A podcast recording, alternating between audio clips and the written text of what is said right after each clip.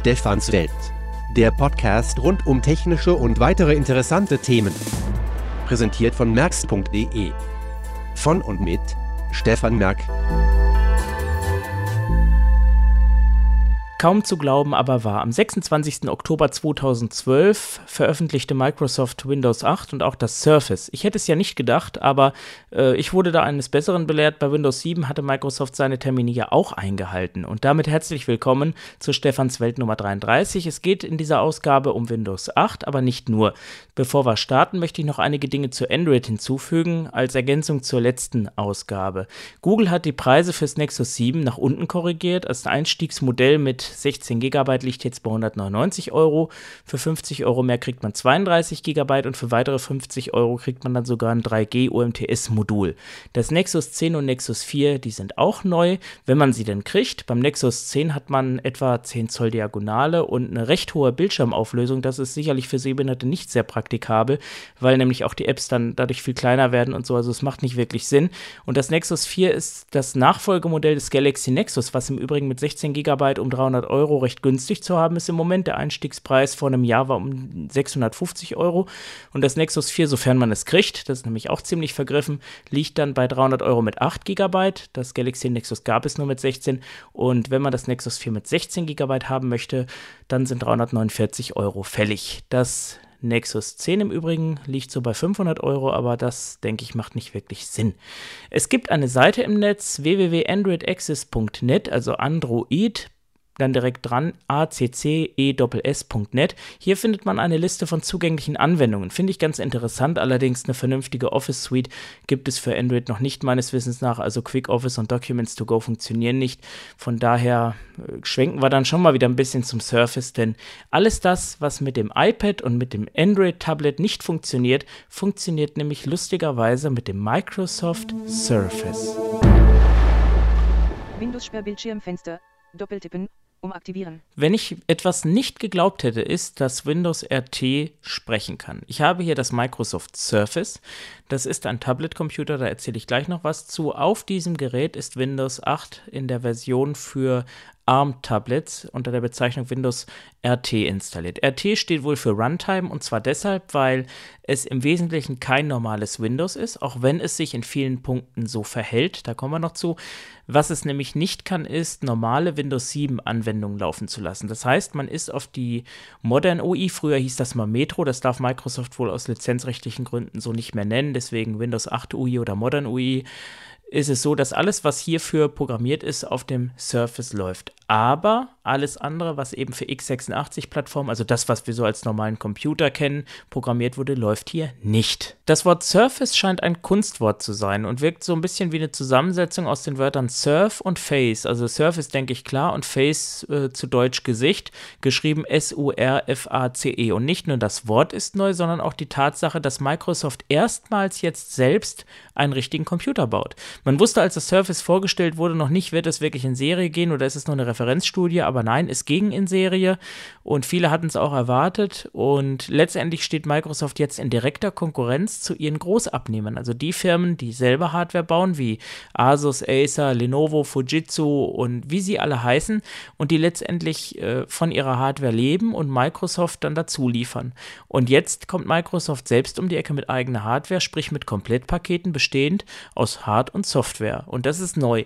Und das ist Microsoft eigentlich auch ganz gut gelungen. Und man sieht es auch, wenn man das Surface so in die Hand nimmt, es hat eigentlich überhaupt nicht so wirklich was mit den Android- und Apple-Geräten zu tun, weil es knüpft wo ganz anders an. Man will hier ein Gerät schaffen, mit dem man eher arbeiten kann. Auch Multimedialität natürlich, soll nicht zu kurz kommen. Aber ganz ehrlich, das geht mit Android dann doch besser. Aber was eben mit Android und äh, iPad nicht so geht, ist eben das Arbeiten. Und das kann man mit dem Surface wiederum besser. Zugegeben, äh, das werden Sie auch gleich merken, was die Bedienung, vor allen Dingen die Zugänglichkeit angeht, muss da sicherlich noch eine ganze Menge passieren. Das ist halt noch das Anfangsstadium, aber ich denke mal, dass Microsoft hier auch äh, mit Updates dann entsprechend nachlegen wird. Das muss man dann einfach mal sehen. Zu kaufen gibt es das Surface übrigens direkt bei Microsoft und bei Amazon. Da gibt es seit kurzem wohl einen Vertrag, dass Amazon das Surface auch anbieten darf oder kann. Und ansonsten gibt es das Gerät wirklich, wie bei Google auch, direkt nur im Microsoft Store. Also das ist ja dieser Digital River Store, wo man auch die Office-Lizenzen und so erwerben kann und auch das Windows 8 Upgrade und sowas kaufen kann. Und dort bekommt man das Surface mit Zubehör. Der Versand erfolgt übrigens irgendwo aus Benelux, da irgendwo äh, Niederlande, Holland oder sowas.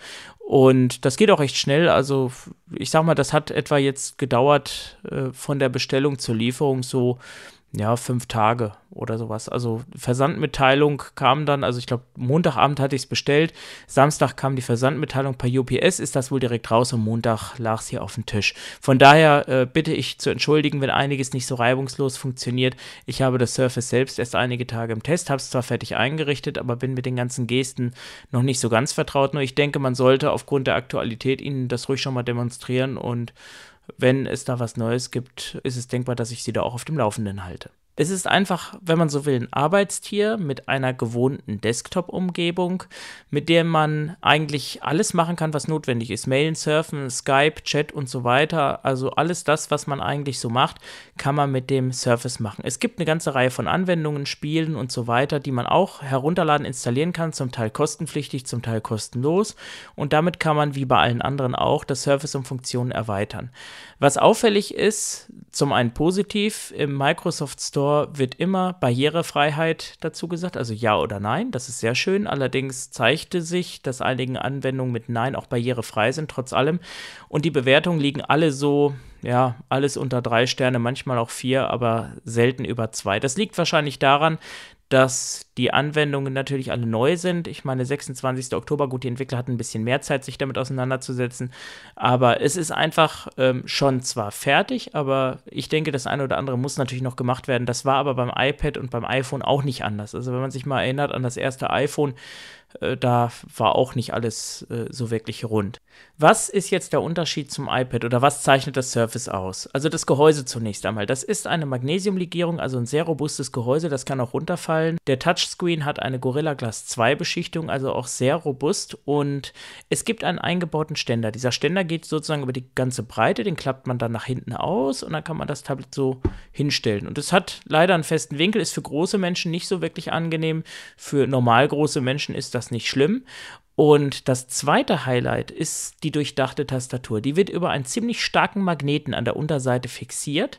Und der Magnet ist sogar so stark, dass man das Surface bequem auch an der Tastatur tragen könnte. Es fällt nicht ab. Es gibt zwei verschiedene Tastaturen, die eigentlich Covers sind. Also eigentlich dienen sie als äh, Bildschirmschutz. Das Touch-Cover hat so eine, ja, wie soll man sagen, taktile Tastatur. Die ist sozusagen aufgedruckt auf so eine Filzmatte. Das heißt, man fühlt die Tasten, die sind so ein bisschen umrandet, aber sie haben halt keinen Druckpunkt, weil es eben wirklich nur so eine Art, ja, muss man sich vielleicht wie ein Touchpad vorstellen, ist. Das Type-Cover hat richtige physische Tasten und auch ein Touchpad. Das hat das Touch-Cover auch, da unterscheiden sie sich nicht.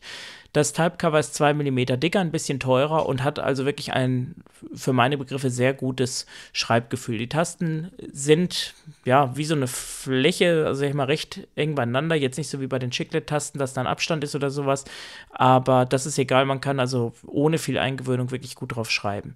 Erstaunlich ist, wie flach das Ganze ist. Sie ist auch nicht starr, sie ist auch ein bisschen äh, biegsam. An der Unterseite ist halt so eine Filzmatte. Wenn man die Tastatur nicht braucht, klappt man sie hier einfach hoch. Jetzt muss ich das mit dem ganzen Kabelgewehr mal versuchen. So, dann, nee, das geht jetzt hier gerade nicht, weil der Rekorder im Weg ist. Muss ich rüberschieben. So, jetzt, jetzt geht's. Dann klappt man sie zu. Dann schaltet ein Magnet auch das Surface aus. Und wenn man sie aufklappt, dann, ich habe es extra mal lauter gemacht, dann geht das Display wieder an. Ich kann vielleicht mal, um einen Eindruck zu geben, wie stark dieser Magnet ist, mal, ich weiß nicht, ob man es hört, aber knack.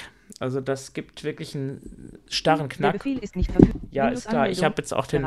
Touchscreen da bedient. Wie auch immer, also es ist eine recht starre Geschichte. An Anschlüssen hat das Gerät, das ist nämlich auch ein Unterschied, einen normalen USB 2.0 Anschluss. Das äh, liegt daran, also warum kein USB 3? Weil eben dieser Tegra 3 Chipsatz hier, dieser, diese ARM-Plattform eben gar kein USB 3 ansteuern kann. Des Weiteren ein Ausgang für HDMI oder VGA. Optionale Adapter sind erhältlich. Dann Stereo-Lautsprecher, die zwar ja, nicht unbedingt höhenlastig sind, aber doch einen recht gut ausgewogenen Klang haben. Es gibt zwei Kameras. die mit einem Megapixel so etwa auflösen, eine Rückkamera, die übrigens so eingebaut ist, dass man das Surface schräg halten muss. Also wenn man es quasi auf dem Ständer aufstellt, dann strahlt sie genau nach hinten ab, dass man da auch einen gewissen äh, Winkel einhalten kann und die Frontkamera eben ja zeigt nach vorne. Man kann dann zum Beispiel bei Skype umschalten hin und her und so weiter. So, wenn man jetzt hier auf dem Sperrbildschirm ist, drückt man Eingabe. Eingabe. Kennwort. Dann gebe ich hier mein Kennwort ein, drücke. Eingabe, Willkommen. dann sagt er Willkommen und ich bin auch sofort in der modernen UI. Da steht zwar oben links. Start, Bereich. er sagt auch Startmenü. Mail. 2. Outlook Team. Lernen Sie die Neuigkeiten in Outlook kennen. Hallo und willkommen. Gut, ich breche das mal ab. Also, ähm, so.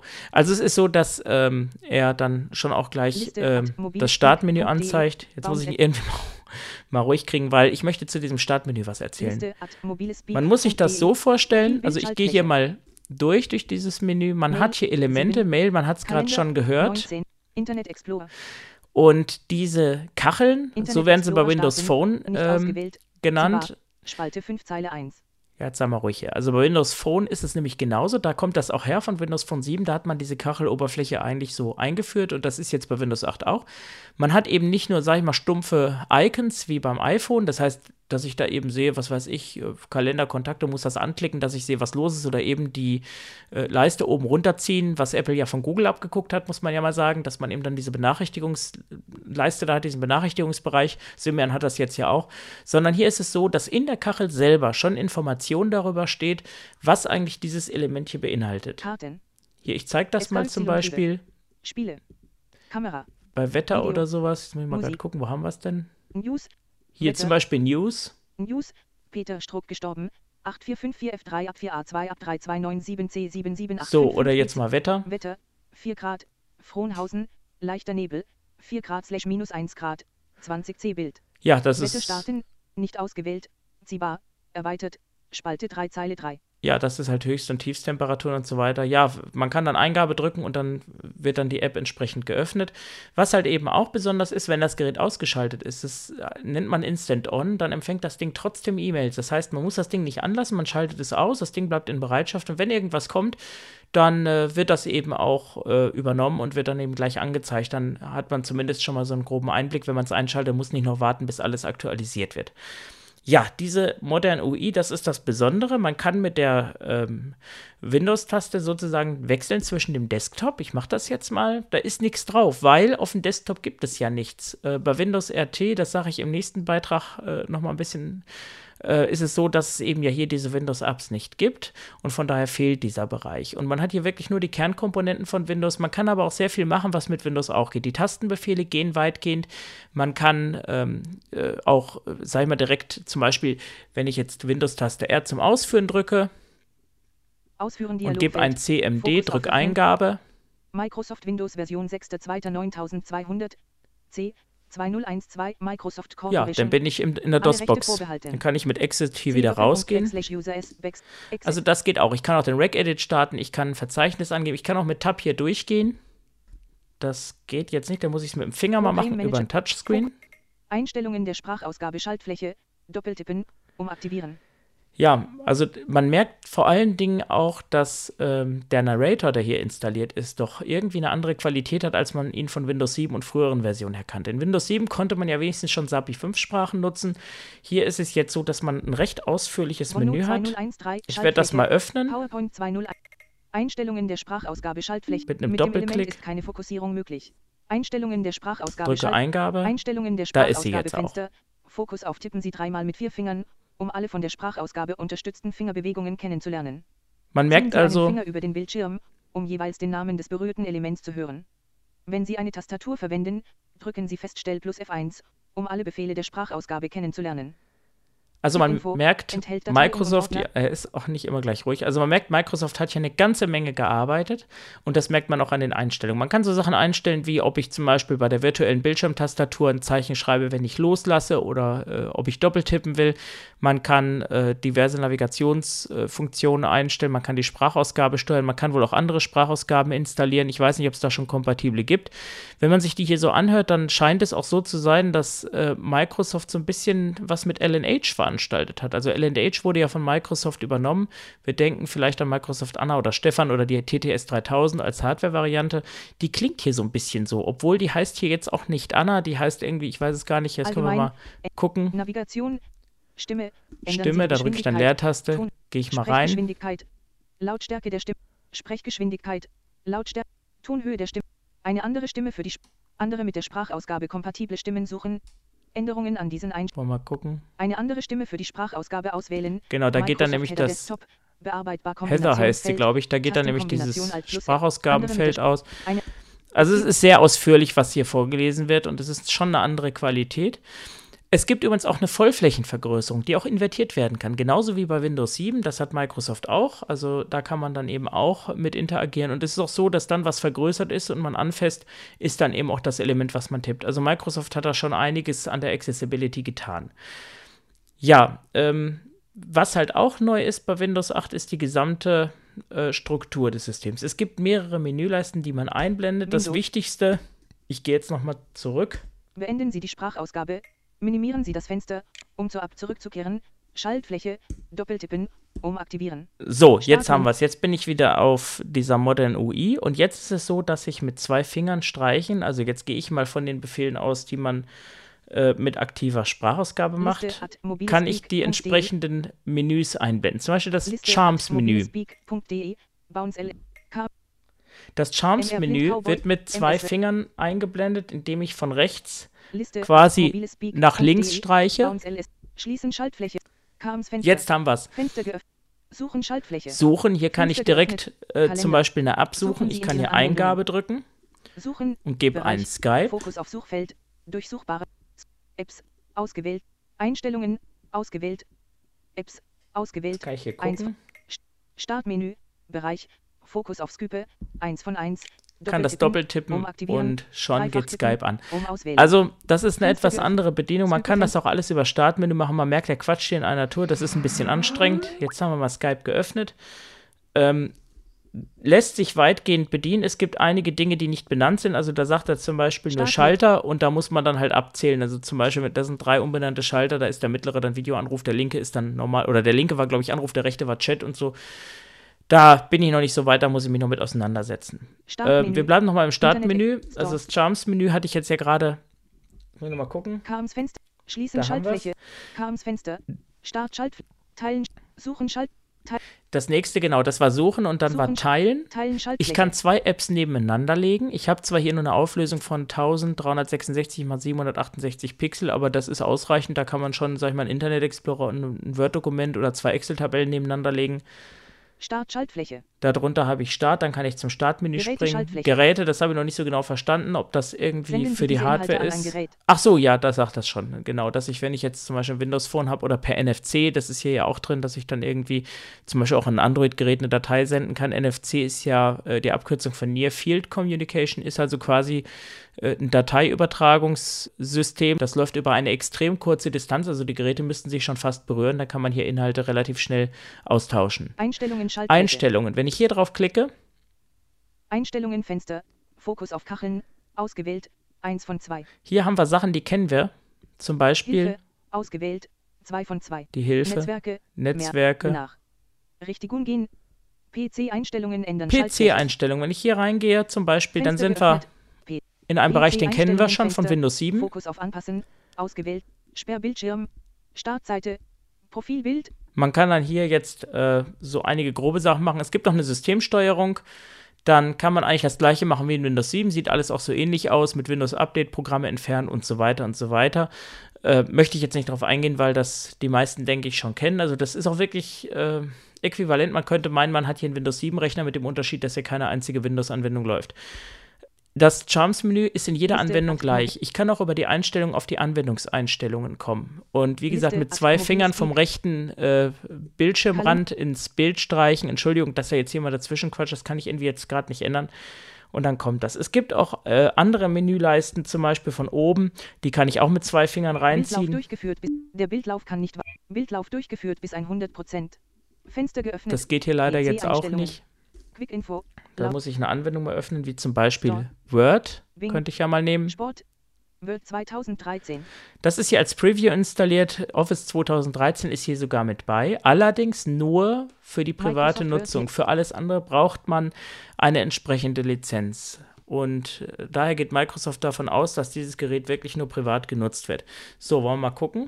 Dokument 1 Word-Fenster. Fokus auf Dokument 1. Durchsuchbare Text. So, wenn ich jetzt hier schreibe, kommen zu Stefans Welt, kann ich das mir. Großbuchstabe H. A. L. L.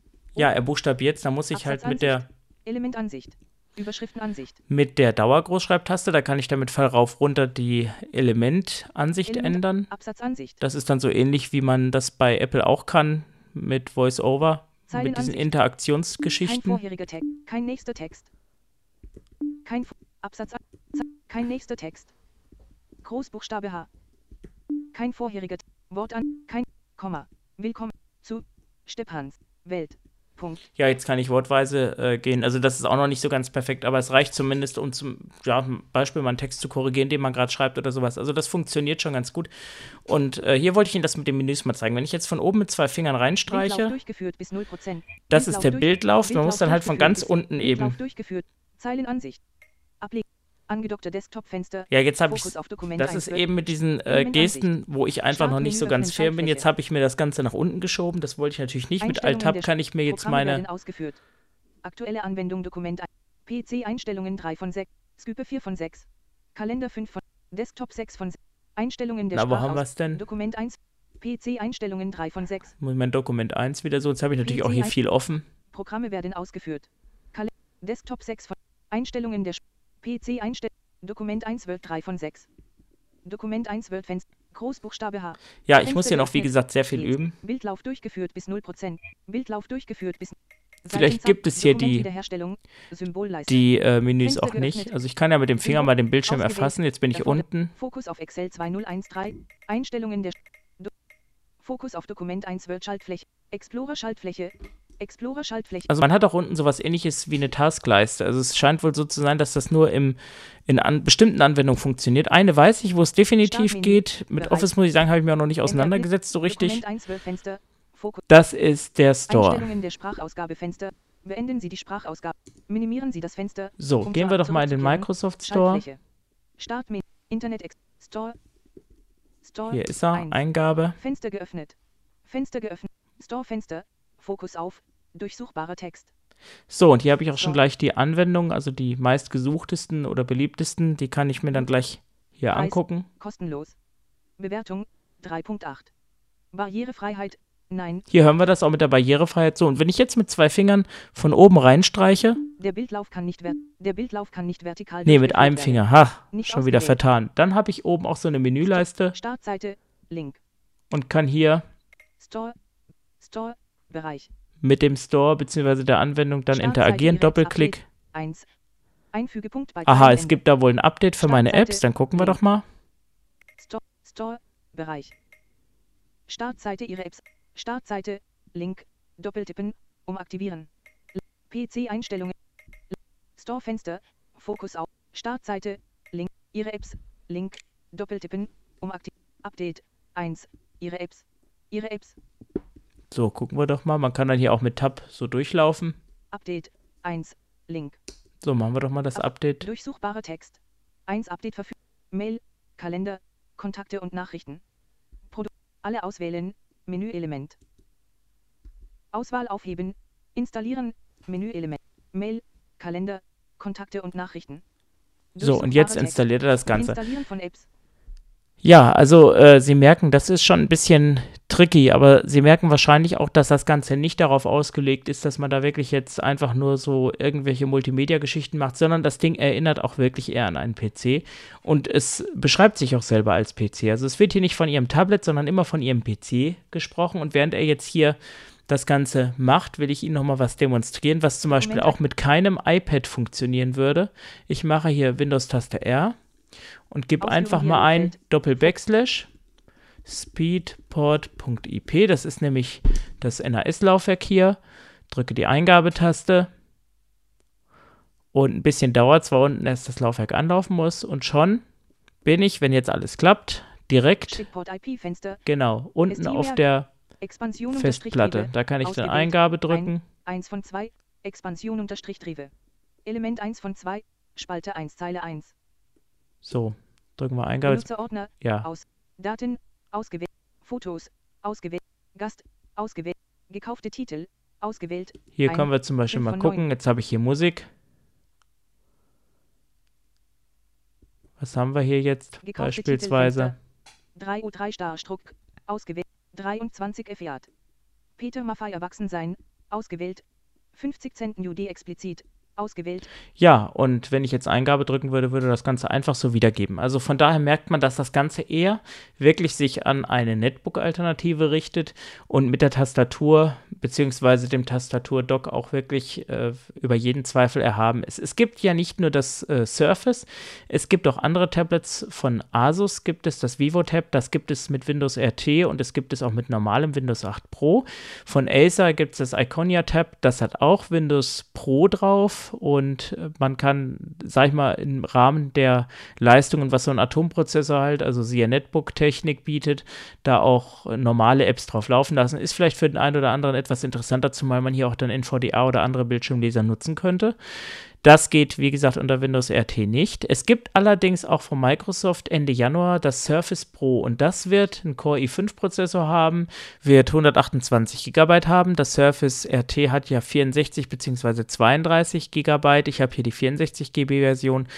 Micro SD-Karten, Steckplatz haben sie beide. Das Surface RT äh, nimmt auch, sag ich mal, normal formatierte SDXC-Karten an. Somit hat hier mein Surface auch 128 GB Speicher. Ja, und ähm, was ich halt machen kann, ähm, das will ich vielleicht nochmal kurz drauf eingehen. Ich kann jetzt hier zum Beispiel die Datei kopieren, MP3-Datei. Größe. kann sagen, ich möchte auf Laufwerk D gehen. Fokus auf Öffnen. Backslash Backslash SPEEDPOT.p. Bearbeitbar bearbeiten. Alt plus F. und könnte das hier einfügen. Fenster geöffnet. Sandisk. D. So, und dann könnte ich diese Datei einfach kopieren. Und das sind eben so Sachen, die eben hier mir die Freiheit geben, mit meinen Medien äh, machen zu können, was ich möchte. Er spielt auch Videos ab. MPEG 4 habe ich probiert, andere habe ich jetzt noch nicht ausprobiert. Also man kann auch ganz einfach streamen, ohne dass man da auf Zusatzanwendungen oder was äh, sich beschränken muss. Man kann eben auch ganz einfach Word-Dateien mitnehmen und die eben lesen. Jetzt möchte ich Ihnen noch mal etwas erzählen zum Thema Mail. Denn Outlook, haben Sie vielleicht gemerkt, ist gar nicht enthalten. Also nur Word, Excel, PowerPoint hier bei dieser Home and Student Version von Office, die hier vorinstalliert ist. Und das Mailen funktioniert über Windows Mail. Ja, das heißt wieder Windows Mail. In Windows 7 gab es das ja nicht. In Windows 8 gibt es es wieder. Und das ist eine spezielle Ab- sagt man ja heute Neudeutsch, für die Modern UI. Und das Besondere hier ist, dass äh, man jetzt auch in der Lage ist, äh, Konten von Drittanbietern zu integrieren. Das ging ja in Windows 7 nicht, geht auch in Outlook 2010 nicht wirklich. Also zum Beispiel, wenn ich meine Daten bei Google habe, kann ich jetzt nicht äh, mit Outlook 2010 ohne jetzt eine Drittanbieter-Software da äh, das richtig synchronisieren. Es sei denn, ich nutze das kostenpflichtige Google Apps. Da gibt es auch von Google Anwendungen, die das können, aber sonst kann ich es nur mit Drittanbieter-Software, weil Windows kann das nicht. Auch den Windows 7 Kalender oder die Kontakteliste von Windows 7 kann ich nicht richtig synchronisieren. In Windows 8 ist das alles anders. Man hat hier quasi gelernt von dem, was halt eben Google auch bietet oder auch Apple bietet, dass man eben hier offen ist für andere Dienste, weil ja eben die Nutzer vielleicht ihre Kontakte oder Kalendereinträge woanders haben und man kann ganz einfach zum Beispiel im Kalender oder in der Kontakteliste eben ein Konto hinzufügen, beispielsweise Google oder Yahoo und hat dann plötzlich äh, schwuppdiwupp alle Termine und Kontaktdaten und E-Mails alle drin. Das ist natürlich eine ganz schlaue Geschichte, weil Windows Live ist genau wie bei Apple iCloud dann doch ein bisschen begrenzt auf das hauseigene System. Das will man ja auch, also iCloud mit äh, Apple-Geräten und eben die äh, Windows Live-Geschichte eben mit Microsoft-Produkten. Das geht natürlich, wenn man Windows Phone hat oder eben ein Tablet oder eben Windows 8 oder sowas. Aber wenn man jetzt zum Beispiel ein Android-Gerät hat, dann muss man eben sich darum kümmern, wie kriege ich jetzt Windows Live hier rein. Und da muss man sagen, ist Google hier am offensten, was das angeht. Also Google ist ja auch äh, eine gewisse Größe Größe, die jeder Hersteller nicht scheut. Also von daher ist eigentlich die Wahrscheinlichkeit, dass ein modernes Gerät Google-Daten importieren kann, relativ groß. Und so ist es jetzt auch bei Windows 8. Das finde ich sehr schön, weil äh, ich durch Android selbst auch äh, mit Google, sage ich mal, ob über Symbian oder Android oder auch mit dem iPhone auf alles von Google zugreifen konnte. Dann äh, ist es ja nur konsequent, dass man das eben entsprechend fortführt und ich das eben in dem Fall mit Windows 8 genauso mache.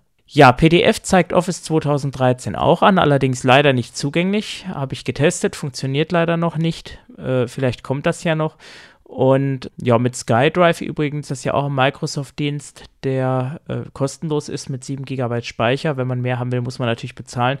Kann man eben auch seine Daten schön synchron halten und überall dann öffnen, beziehungsweise mit den verbundenen Rechnern dann eben teilen. Also das ist schon eine Sache, die äh, Microsoft, sag ich mal, schon ganz gut hinbekommen hat inzwischen, wo sie ja doch ein bisschen rückständig waren was so diese äh, Cloud-Computing-Sachen angeht. Bill Gates war ja damals immer der Meinung, das Internet wird kein Durchbruch werden. Da hat er sich ja ein bisschen geschnitten. Und inzwischen ist Microsoft, denke ich, da ganz vorne mit dabei. Am Rande bemerkt gibt es übrigens auch noch ein paar andere Änderungen bei Microsoft, die ich vielleicht mal erwähnen sollte, die per E-Mail jetzt so eintrudelten. Im Februar wird der alte Windows Messenger bzw. Live Messenger oder MSN Messenger abgeschaltet. Die Kunden werden dann aufgefordert, ihr Microsoft-Konto mit ihrem Skype-Konto zu verknüpfen. Das ist ja die logische Konsequenz daraus, dass Microsoft eben Skype übernommen hat. Und die Chats bei Skype laufen wohl schon über das Live-Messenger-System. Und wenn man das dann migriert hat, ich habe das schon gemacht bei mir beispielsweise, dann tauchen eben die Live-Messenger-Kontakte in Skype auf. Ist eigentlich gar nicht so eine dumme Sache und man hat dann eben nur noch ein Client als zwei Clients und für die Windows 8-Geräte gibt es auch nur noch Skype. Und Skype bietet ja auch, sage ich mal, die bessere Technik, was die Telefonie angeht. Und von daher ist es ja auch Unsinn, das andersrum zu machen. Ja, und Windows Live Mesh, wer das benutzt hat, ein Synchronisierungsdienst, war eigentlich eine schöne Sache. Da konnte man Ordner auf Rechnern synchron halten. Bereich. Jetzt ist er hier ausgegangen. Da kann man eben Ordner synchron halten. Der wurde jetzt auch abgeschaltet und stattdessen soll man eben hier auch SkyDrive benutzen. Und SkyDrive äh, kann eben, ja, sag ich mal, die Ordner so spiegeln, wie es Dropbox auch kann. Ist also ein echter Konkurrent, vor allen Dingen, weil SkyDrive ähm, 7 GB statt 2 GB in der Grundausstattung bietet.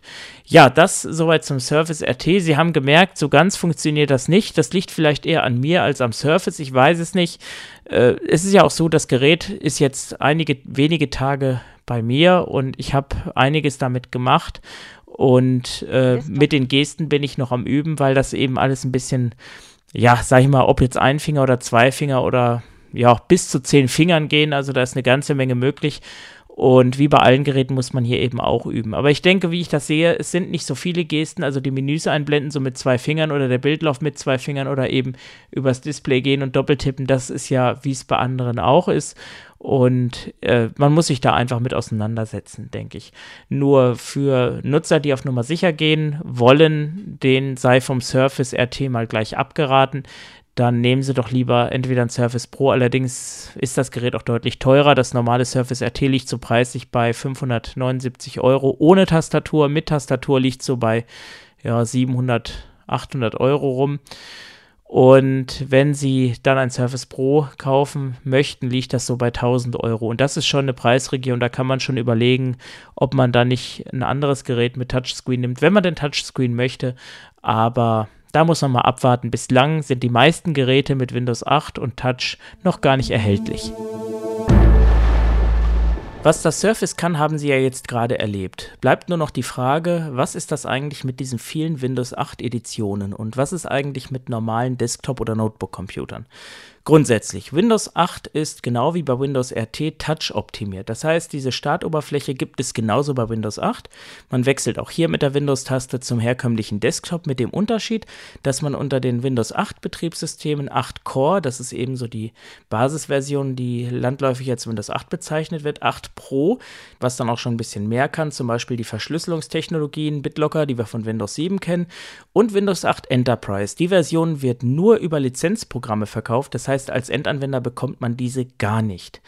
Es gibt auch ein neues Office, Office 2013, das wird Ende Januar 2013 vorgestellt und hier gibt es auch ziemlich viele Änderungen. Wir haben es ja schon auf dem Surface erlebt, das gleiche gibt es auch für den PC allerdings dann in verschiedenen Varianten. Es gibt da wohl auch verschiedene Pakete. Allerdings möchte Microsoft ganz gerne, dass die Kunden das Office im Rahmen eines Mietprogramms quasi mieten. Und der Vorteil äh, liegt auf der Hand. Microsoft hat dann eine monatliche Einnahmequelle. In der CT-Ausgabe jetzt im Dezember wurde das Ganze mal aufgerechnet und es sieht nicht unbedingt immer nur positiv aus. Und es ist vielleicht für Leute ein Vorteil, die nur gelegentlich mal einige Anwendungen benutzen.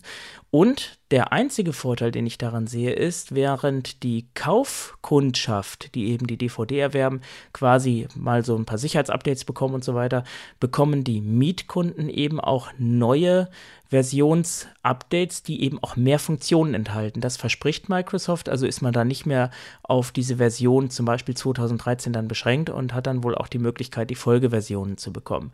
Für Microsoft ist das natürlich, ja, sag ich mal, eine gute Einnahmequelle, wenn eben jeder Kunde im Monat einen Betrag X bezahlt. Das ist ja auch etwas, das machen andere Firmen ja auch, nicht nur Microsoft. Und man kann dann eben sagen, wenn ich das Office zum Beispiel mal nicht brauche oder vielleicht nur mal, sag ich mal, für ein, zwei Monate mieten möchte, dann äh, miete ich es eben und äh, kündige den Vertrag oder so. Man muss das mal sehen, wie es in der Praxis aussieht. Momentan ist es alles eher noch ein bisschen hypothetisch. Es gibt diese Modelle für den Geschäftsbereich, Office 360 nennt sich das, habe ich mich aber nie mit auseinandergesetzt, von daher kann ich da nicht viel zu sagen, inwieweit sich das lohnt oder äh, es entsprechend praktisch ist. Es gibt auch so Versionen, die installiert man, nutzt die und wenn man dann eben das Programm beendet, dann verschwindet die Software automatisch und ist dann einfach vom PC weg. Also deinstalliert sich selbst und also Sachen. Also da muss man mal abwarten. Bleiben wir aber doch jetzt nochmal bei Windows 8. Für wen lohnt sich das eigentlich? Microsoft spricht ja davon, dass Windows 8 das beste Windows aller Zeiten ist und ein völlig rund erneuertes Betriebssystem. Sie haben es vorhin schon gemerkt, es gibt Elemente, die kennen wir aus Windows 7 schon, also so ganz rund erneuert scheint es nicht zu sein. Eigentlich ist nur neu die Windows 8 UI, also diese Modern UI, wie sie auch genannt wird, und eben der Microsoft Store. Und hier verspricht sich Microsoft natürlich eine Einnahmequelle, denn man möchte ja gerne, dass sie eben diese Apps für die Modern UI natürlich kaufen. Beziehungsweise gibt es auch eine ganze Menge kostenfrei, aber letztendlich verdient man ja auch über den Verkauf. Ich denke mal auch, dass so 30 Prozent an Microsoft fließen, so wie es bei Apple und Android auch ist. Nichtsdestotrotz bietet Windows 8 eigentlich für die Nutzer, die ältere Windows-Versionen haben oder genutzt haben, eigentlich eher Nachteile. Das Media Center ist weg. Also die Leute, die mit ihrem Windows 7 DVDs geguckt haben, müssen sich dann um eine alternative Lösung bemühen. Es gibt von Microsoft da wohl was, das kann man dann als Upgrade nachkaufen, aber drinnen ist es nicht mehr. Auch nicht bei Windows 8 Pro. Es gibt da wohl so eine Übergangszeit, dass bis Ende Januar die Update-Preise und auch diese Media Center-Edition, äh, die man da nachrüsten kann, irgendwie kostenfrei oder sehr günstig ist, aber man muss halt mal sehen, wie es danach aussieht.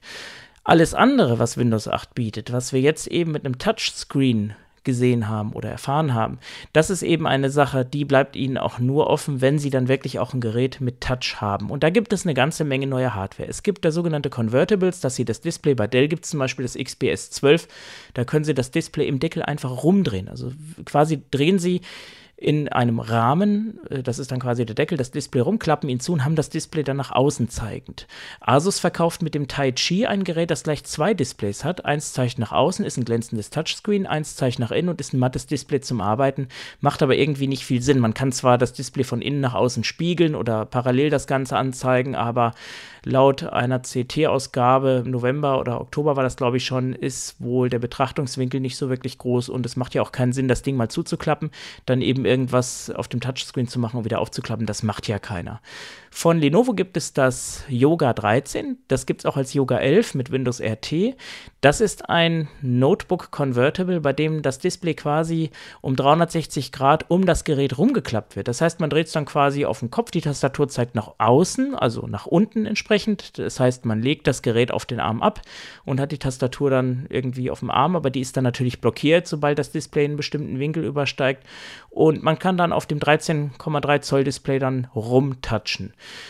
Es gibt auch Geräte, die haben dann, sag ich mal, als Notebook-Formfaktor direkt einen Touchscreen integriert. Asus baut sowas, Acer baut sowas und viele bauen auch Full-HD-Displays ein. Das ist für Windows vielleicht nicht ganz so optimal, weil die Schrift dann sehr klein wird, die muss man dann vergrößern. Also das ist vielleicht etwas, worauf man nicht unbedingt achten muss beim Kauf. Aber wie auch immer, gibt es sehr viele neue Hardware und da macht das mit Windows 8, denke ich, auch recht viel Spaß. Bei den Notebooks ist es so, wenn man eben keinen Touchscreen hat, man braucht natürlich ein Touchpad mit entsprechenden Multitouch-Gesten, dass man eben diese ganzen Finger Bewegungen dann auf dem Touchpad macht. Aber ehrlich gesagt, äh, so richtig äh, Feeling macht das, glaube ich, auch nicht. Und von daher ist dann diese Modern UI äh, nicht unbedingt ein Nachteil, aber auch kein wirklicher Vorteil. Das Startmenü an sich gibt es ja nicht mehr. Die Apps sind in einer Liste. In dem Charms-Menü kann man sie dann suchen, äh, wie wir das vorhin demonstriert haben. Und das ist dann so ähnlich wie beim Startmenü. Kann man halt auch so machen. Ist auf jeden Fall bedienbar. NVDA unterstützt auch schon rudimentär Touchscreens in einem Beta-Stadium. Also das hat man für Windows 8 auch optimiert. Und das wird vielleicht auch besser laufen als der Narrator. Aber gut, das muss man alles mal sehen. Auf jeden Fall unsere Empfehlung, wenn Sie jetzt mit Windows 7 zufrieden sind, dann bleiben Sie dabei und bleiben Sie auch notfalls bei Office 2010 10. Und wenn Sie sich eine neue Hardware kaufen, dann bei Notebooks sollten Sie vielleicht darauf achten, äh, wenn Sie noch ein Serist haben, dass das Gerät irgendwie ein Touchscreen hat. Und bei Desktops, gut, äh, da sollte man aufgrund der Arbeitsplatzverordnung eh mal gucken. Ich denke, mit Mindestabstand zum Bildschirm wird das dann nicht viel werden, weil äh, der Touchscreen in jedem Fall dann unergonomisch ist, weil so weit reicht der Arm manchmal nicht, wie die Bildschirme wegstehen. Ja, das zu Windows 8. Also es ist schon was Neues. Es ist, denke ich, schon etwas, was den Markt umkrempelt. Vor allen Dingen auch dieser Synergieeffekt, dass man eben Smartphone, Tablet und Computer in eins aussehen lässt. Da hat Microsoft gegenüber allen anderen wirklich einen Vorteil und vor allen Dingen auch, dass die bestehenden Anwendungen weiterlaufen. Das ist, denke ich, auch ein Vorteil, aber ansonsten, ja, ist es eben so, es kann nichts aus unserer Sicht wirklich besser, als was Windows 7 derzeit leisten kann. Wer übrigens Angst hat von wegen Sicherheitsupdates, das ist etwas, das wir immer wieder hören, dass man sagt, na, ich will aber den Internet Explorer 10, der ist ja viel moderner oder sowas. Äh, da kann ich nur sagen, ganz, ganz ruhig bleiben. Es wird auch für Windows 7 weiterhin Service-Updates geben. Man muss sich mal Folgendes überlegen. In manchen Behörden wird heute noch mit Windows XP gearbeitet und sogar noch mit Windows 2000. Und die rüsten erst in anderthalb Jahren vielleicht um auf Windows 7. Von daher hat Microsoft hier schon alleine seinen Geschäftskunden äh, eine ganze Menge Verpflichtungen zu erfüllen. Und da muss man mal sehen, ob sich Windows 8 in genau diesem Umfeld wirklich durchsetzt. Denn Dinge, die dort, sei mal ganz selbstverständlich sind, wie die Integration von Skype oder sowas, das sind eben so Sachen, ähm, die will man im Business-Umfeld nicht unbedingt haben. Und von daher muss man einfach mal abwarten, wie das Ganze sich entwickelt. So, nun wissen Sie hoffentlich Bescheid und Sie können sich jetzt überlegen, ob Sie ein Upgrade auf Windows 8 machen möchten oder lieber nicht. So, ich hoffe jetzt, dass ich den Wald vor lauter Bäumen, den Sie vielleicht im Windows 8 Dschungel nicht gesehen haben, etwas lichten konnte und Sie vielleicht überzeugt habe, dass Windows 8 sinnvoll ist oder eben genau das Gegenteil. Nichtsdestotrotz ist das die letzte Ausgabe 2012. Daher wünsche ich Ihnen eine wunderschöne Weihnachtszeit und einen guten Rutsch ins neue Jahr. Bis zum nächsten Mal. Das war Stefans Welt. Präsentiert von merx.de. Eine Produktion der Firma Merck. Internet www.firmamerk.de.